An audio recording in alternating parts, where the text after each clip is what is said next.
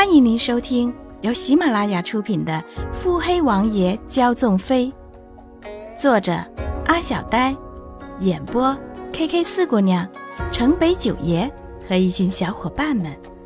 欢迎订阅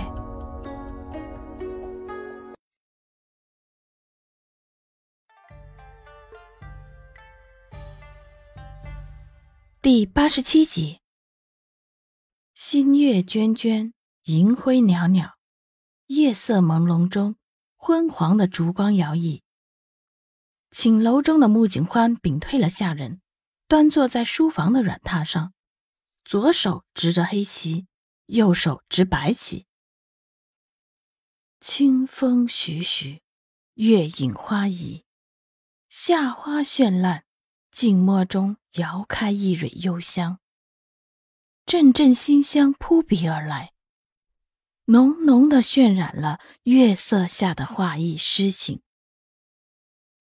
都藏了这么些日子了，打算就这么一直藏着？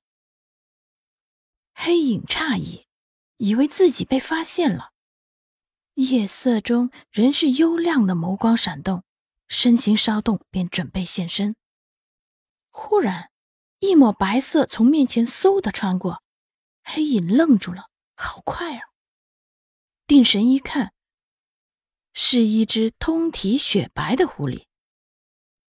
穆景欢抬眼看向黑影的方向，眼中精明的波光流动，随后专注的看着自己的棋盘，也不看窜进屋来的是何物。那白色的小狐狸似是极有灵性的，水汪汪的两只大眼乌溜溜的看着穆景欢，毛茸茸的小尾巴摇啊摇啊摇啊，颇有摇尾乞怜的架势。只是在穆家大小姐似是未看见他一般，自顾自的沉迷在左右手的对弈厮杀中。小家伙见他主子不理他，低低的呜咽两声，踏着优雅的小步调就蹭到穆景欢的面前去了，在穆景欢的小腿上磨蹭，一直磨蹭着。瞧瞧，有啥样的主子就有啥样的小宠，都这模样了，还臭美白款呢。这小步走的，绝对是狐狸界的翘楚啊！穆景欢见他撒娇，嘴角轻笑：“哟，我当是谁呢？咱家大少爷舍得回来了。”小家伙抬起头，剪影水眸直直的看着穆景欢：“怎么，这是被谁欺负了吗？”小家伙前腿搭到穆景欢的小腿上，小脑袋一蹭一蹭的。咱们神气的穆少爷去哪了？当日离家出走的时候，不是还趾高气昂的吗？瞧这话说的，眼中分明还写着“我还在生气”这几个大字。小家伙瞧着穆景欢，这是还在生气呢，就灰溜溜的把自己的小爪安分的放回原地，低垂着小脑袋，左摇右晃的。犹豫了许久，转身走了。门外的黑影显然是有些吃惊这对主仆的相处，更多的惊讶于小狐狸的灵性。在门外的黑影以为小狐狸准备转身出门时，当然，那小家伙也确实是已经走到门口了。黑影看着穆景宽，以为他会出口挽留这古灵精怪的小东西。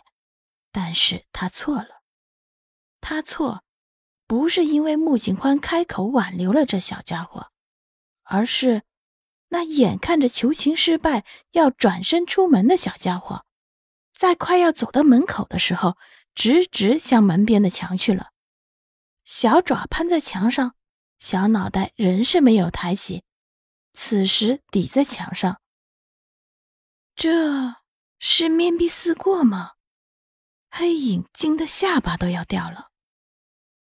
穆景欢挑眉，看着小家伙屁股一扭一扭的，冲着门边的墙去了，眼中闪过笑意，随即敛去，继续执棋。许久许久，久到小狐狸和黑衣人都以为这场面壁思过的大戏像是要演到第二天的时候，穆景欢才缓缓开口：“可还敢负气出走了？”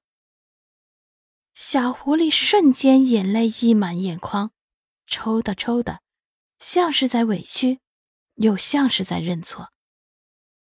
过来。听到大赦，这才敢欢腾，几步小跑，噌就窜向穆景欢了，将那欲掉未掉的眼泪全抹在了穆景欢的衣袖上去。穆景欢看着小家伙负气的动作，只想笑，随后又笑不出来了。他看着小狐狸那修剪得体的爪子，此时被磨得乱七八糟，指甲间还有一些些血色，已经干涸。伸手抚了抚扭动的小脑袋。